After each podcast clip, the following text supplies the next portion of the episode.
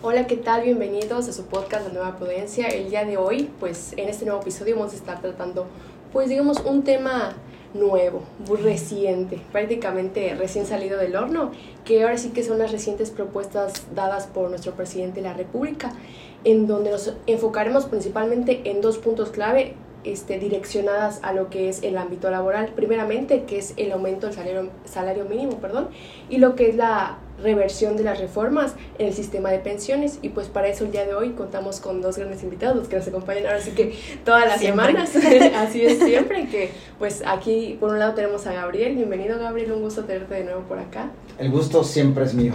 Y pues claramente aquí a Katia, igual un gusto tenerte por aquí de nuevo, ya que la semana pasada este, te nos fuiste, no nos acompañaste. Convaleciente. Así es. Y pues ahora sí, para adentrarnos un poquito al tema, platíquenme qué, qué piensan sobre esta nueva reforma. O número uno, ¿con cuál quieren comenzar? ¿Con la de la revisión de la, del sistema de pensiones o con el salario mínimo? ¿Qué tienen que proponerme este día de hoy? Bien, si me permiten, por favor, el poner un contexto, ¿no? El contexto en el que se dan estas iniciativas por vía de reformas a puntos constitucionales específicos que señala el presidente de la República, lo hace el día de ayer conmemorando el aniversario, el 107, si no me equivoco, corríjanme ahí en los comentarios, si, si no es el 107 aniversario de nuestra constitución, de la de 1900 o, o 102 aniversario, bueno, por ahí está el número, verifíquenlo ustedes, eh, pero son más de 100, ¿no? respecto del aniversario de la Constitución Política de los Estados Unidos Mexicanos, la de la promulgada por eh, Venustiano, Venustiano Carranza, ¿no? Y entonces en el marco de la conmemoración, él se permite proponer 20 puntos de reforma constitucionales. Estos 20 son muy diversos, van desde cuestiones eh, judiciales, la, la, famosa reforma al Poder Judicial, también está a la de extinción o desaparición de los organismos autónomos. Está también otro tema muy importante que es el electoral, la, la, forma diferente en la que desaparecería el Instituto Nacional de, este, eh, de Electoral. Y bueno, hay otros ahí en el medio, cuestiones de vapeadores, del campo, Animales. pero de, de De los la protección de los animales, por supuesto, pero hay dos que nos interesan a nosotros, como bien mencionaba Litsi, que es el tema al salario mínimo y que es el tema de pensiones. Si quieres entramos con el tema, con el tema de pensiones y aquí le doy la, la- la- le paso la, la pelotita a la cancha de Katia para ver si, si qué ha escuchado, porque esto además ac- aconteció el día, aconteció el día de ayer sobre pensiones Sí. y sobre eso podemos ir platicando, ¿no? La verdad es que poco tengo ondeado o comprendido bien de qué va la línea sobre el tema de las pensiones. Entiendo que involucra a tomar al, los cambios que dan a partir de 1997 y que han estado vigentes hasta el día de hoy, es las que nos han venido tocando. Entonces entiendo que es a esta y que tiene que ver con que nos vayamos con el 100% de un salario. Pero ahí sí te pediría que tú me expliques a fondo. Muy ¿Qué bien. va? Efectivamente, lo que busca esta iniciativa es contrarrestar la, refor- la, reforma o el cambio a la ley del Seguro Social que se da en 1997 con el presidente en ese entonces Ernesto. Ernesto Cedillo, pero también no solamente esa, sino la de 2007 en el gobierno de Felipe Calderón, ambas, uno por el sector privado y otro por el sector burocrático, en donde ambas sin duda se lesionó de una manera muy flagrante y directa a todos y cada uno de los pensionados en este país, ¿no? Se, se cambiaron, se cambiaron las, eh, las edades, el, número de semanas cotizadas, la cuantía en la que se podían, se podían eh, pensionar, pero yo creo que la más importante y que menciono que sin entrar a fondo de lo que de la iniciativa como tal porque tampoco las tenemos solamente la anunció habría que ver qué pasará qué pasará con las afores las administradoras del fondo para retiro porque esta fue la gran peculiaridad las diversas afores y luego en 2007 la afore gubernamental que es el pensionista no estas administradoras pues que, que, que fluctúan mucho con respecto a la al porcentaje que ellos otorgan a los pensionados por tener sus recursos administrándoles y en algunos casos son, es muy poco el rendimiento y hoy conocemos una diversidad de instrumentos financieros que pueden permitir que se potencialice la pensión que tienen los, que tienen los, los trabajadores. Entonces me parece que, que está bien, pero siempre y cuando se contrarreste o se combata al- a, la, a, la institu- a la institucionalización de estas, de estas afores, que bien es cierto, no son totalmente de gobierno, son totalmente autónomas, pero me parece que si se quiere atacar esto, se tendrá que tomar en cuenta a las, a las afores. ¿no? Claro, y de alguna u otra forma siempre buscan que sea, digamos, un beneficio para el trabajador, pero de alguna u otra forma hemos visto que eso jamás se ha venido pues de manera clara, ¿no? ¿Y verdaderamente beneficiaría este cambio de propuesta constitucional al tema de la seguridad social, de, de las pensiones? ¿Verdaderamente nos beneficiaría a nosotros, que ya a nuestra generación le toca esto, Pues sí. sin haber tocado el tema de las afores? O sea, ¿cuál sería el cambio? Sin duda es un beneficio. Ahora, su servidor, ojalá que yo me esté equivocando, considero que es muy difícil que estas prosperen. Me- no hay nada que me daría más gusto que, que así aconteciera, pero se requieren, cuando hay una reforma constitucional, se requiere tener una mayoría calificada en, en- en- en el. Congreso, ¿no? Esto es muy difícil porque actualmente el gobierno, el presidente, no tiene esta, esta mayoría y por ahí van a haber estiras y aflojes, estamos en un año electoral. Bueno, hay muchas aristas, bemoles, que me hacen presumir que pudiera ser el inicio de algo en el futuro. Ojalá que se dieran, lo veo muy, lo veo muy complejo. Beneficios, por supuesto, por supuesto que los hay. ¿no? El hecho que el presidente de la República ya en 2020 haya disminuido de pasar de 1250 semanas a, a 1000 semanas me parece que es un avance. El proyecto era 750, sin embargo no se permitió, se negoció y el que hoy él señale de que un trabajador cuando se pensione pueda recibir por vía de pensión como una pensión mínima garantizada siempre el mínimo siempre como mínimo el, el último salario que haya tenido, por supuesto que esto sería algo genial. ¿Cuál es la gran problemática? Que tanto el sistema de pensiones del Seguro Social como del, del ISTE son, tiene un boquete. O sea, los fondos de reserva eh, están, están adoleciendo mucho e incluso se prospecta si- escenarios adversos financieramente.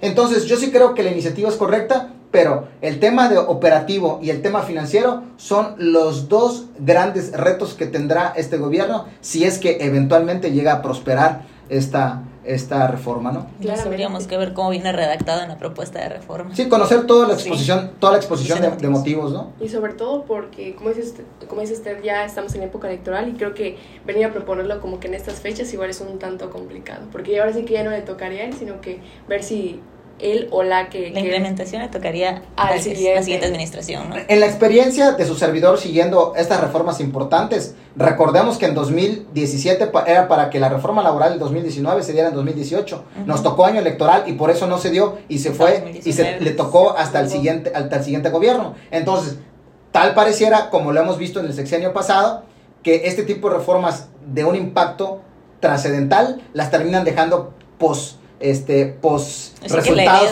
por resultados electorales pero no, si bien es cierto, puede ser una tendencia, no quiere decir que, que así vaya a pasar en esta ocasión, Claro, ¿no? ojalá se concrete. y pues bueno, este, ¿algo más que opinar sobre este, pero específicamente sobre esta propuesta? No, nada más. Muy poco, muy poco más que ponerlo en el, ponerlo en, el- en, en la mesa, en la conversación, Claro. e ir dándole un seguimiento muy puntual, muy cercano, porque seguramente en prontos días iremos conociendo mayores detalles sobre, sobre estas, estos puntos constitucionales por vía de reforma, ¿no? Solo irlos teniendo, teniendo en cuenta y pues darle un seguimiento. Ahora Es sí correcto. Que, que nosotros. Ahora bien, pasando a la segunda propuesta, que igual creo que esta es la que siempre viene con todos los años y siempre la proponen, pero nunca se ejecuta, ¿no? Que es el aumento del salario mínimo, pero este, protegiéndolo de la inflación. ¿Qué, qué, qué opinan ustedes de esto?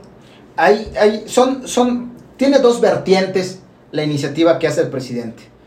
Una a un sector muy específico, que es salud, que es educación y que es seguridad. Es decir, que aquellas personas que están, tienen un trato directo con los servicios médicos, aquellos que se dedican a la seguridad, llámese policías, guardias nacionales y demás, pero como así los maestros, que estos puedan, la iniciativa es que estos puedan tener un salario mínimo particular para ellos, no el general como el que ahorita Claro. vamos a platicar, y que lo que se busca es que haya una promediación y que ellos nunca tengan en esta promediación que tiene el IMSS salarial, este sector particularmente nunca tenga un salario inferior a este.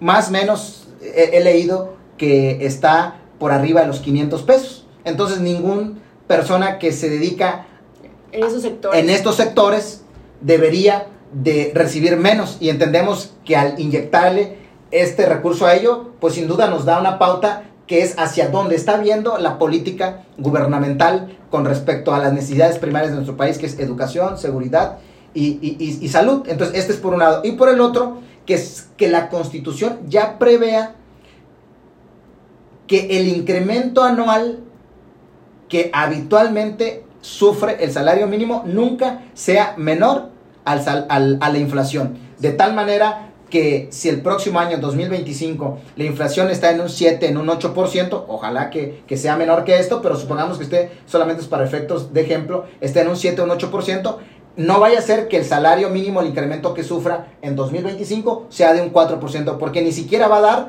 para poder contrarrestar este índice inflacionario, ¿no? O estos índices nacionales de precio al consumidor, ¿no? Así es. ¿Qué opinas que sea tan diferente, o cuál sea la diferencia entre la propuesta de que el, aumento del salario mínimo nunca esté por debajo de la inflación a lo que ya nos prevé la ley federal del trabajo respecto a que de por sí el salario mínimo ya debería ser lo suficientemente remunerador para salvaguardar, cubrir necesidades necesidades no de un trabajador, sino de una familia como Bueno, tal? En, en el apartado del salario, en la Ley Federal de Trabajo, hay un subcapítulo, por decirlo de alguna manera, bueno, un título, un capítulo, la palabra correcta es capítulo, que, que, que, que refiere normas protectoras al salario, ¿no? Y tiene estas, estas protecciones o estos privilegios al salario, y precisamente el que tú mencionas es uno de ellos, ¿no? Que efectivamente el salario debe ser remunerador de tal manera que pueda dar para que un jefe de familia, ¿verdad? Pueda otorgar los mínimos requeridos, como es techo, como es vivienda, como es alimentos, como es vestido, etcétera, etcétera. ¿Ya lo hace el salario? Bueno, creo que estará, quedará en la reflexión. Deja mucho que desear. Su servidor diría, diría que no, sin soslayar los aumentos que ha tenido, que, que han sido muy decorosos y para nada despreciables en este sexenio, pero me parece que todavía hay una gran brecha entre el incremento al salario y que verdaderamente sea remunera- remunerador, ¿no? Porque así como incrementa el salario, ¿qué es lo que hace el mercado? Automáticamente traslada ese incremento al costo de los bienes. Entonces, si el costo del bien estuviese aquí y el salario incrementara a esto, pues estaría a la par. Pero el salario está aquí, el, el- el costo del, del producto está acá, sube el salario y ¿qué pasa con el costo del producto? Sube. Entonces siempre pareciera que nunca le alcanza, ¿no? Entonces lo correcto sería, el mercado lo que hace es que le- ese incremento se lo traslada, se lo traslada al producto y el producto se sigue encareciendo y entonces pareciera que el salario nunca lo va a alcanzar. Entonces, eh, eh, una cosa es el incremento al salario y otra cosa es que sí sea remunerador, ¿no? Entonces ir por la vía de inflación eh, parece más favorable que lo que ya está previsto en la ley. Es correcto. Ok. Este, ¿Algún otro tema que atender sobre este? Pues me queda la, la- la duda de si consideras que con el tema de lo que mencionabas del salario mínimo, que va a tener por ahí un, un aumento y que no podrán ganar Menos. menos de lo que son maestros y temas de seguridad, ¿crees que se actualice la tabla de salarios mínimos profesionales? Sin duda tendrá, sin duda tendrá un impacto, ¿no? Eh, yo, como lo mencioné hace un momento, me parece que hay que seguir de cerca estas iniciativas. Hay que ver qué tanto prosperan, si dan los tiempos, porque además, eh, a ver si dan los tiempos. Si les da el tiempo al presidente, lo veremos. Hay que esperarlo y seguramente aquí lo estaremos este, Comunicando con platicando, conversando y, y- viendo si así, si así, si así ocurre, ¿no? ¿Y cuál es tu punto de vista respecto si se impacta por medio de los maestros? Bueno, sabemos que los maestros normalmente los contratan por contrato de prestación de servicios en lugar de por contratos laborales. Entonces va a entrar la controversia, yo supongo, entre el salario que yo te puedo ofrecer por el contrato de servicios profesionales que te estoy extendiendo y la relación laboral que está ahí. va a ser un va a ser de hecho ya es un tema o sea quiero Sí, decirles que hay un tema es un tema. de hecho les quiero comentar que ya existen organizaciones educativas que ni siquiera han podido homologar los puestos más bajos al incremento salarial de 2024 ¿Por qué? Porque les impacta en sus techos financieros, sus presupuestos asignados y sus gastos, sus gastos operativos. Entonces, hoy hay trabajadores de la educación que reciben menos El salario. del salario mínimo general actual. Y no lo han podido incrementar porque es un tema de dineros, es un tema de gastos operativos. Entonces, ahora imagínate cuando esto ocurra, sin duda será un gran desafío, será una gran área de oportunidad para los operadores de los diferentes eh, sectores que hemos mencionado. Mm, muy interesante. Tenemos que seguir todas estas propuestas, a ver cómo vienen redactadas y pues qué tanto, en qué momento entran en vigor. Así es, hay que darle ahora sí que continuo seguimiento y cualquier cosa, si vemos alguna nueva novedad, pues las estaremos compartiendo. Y pues por el momento creo que esto sería todo por el episodio del día de hoy. Y pues no olviden seguir en nuestras redes sociales y escucharnos como es en Spotify y en Facebook, así como en Apple Podcast. Hasta luego, que tengan bonito día.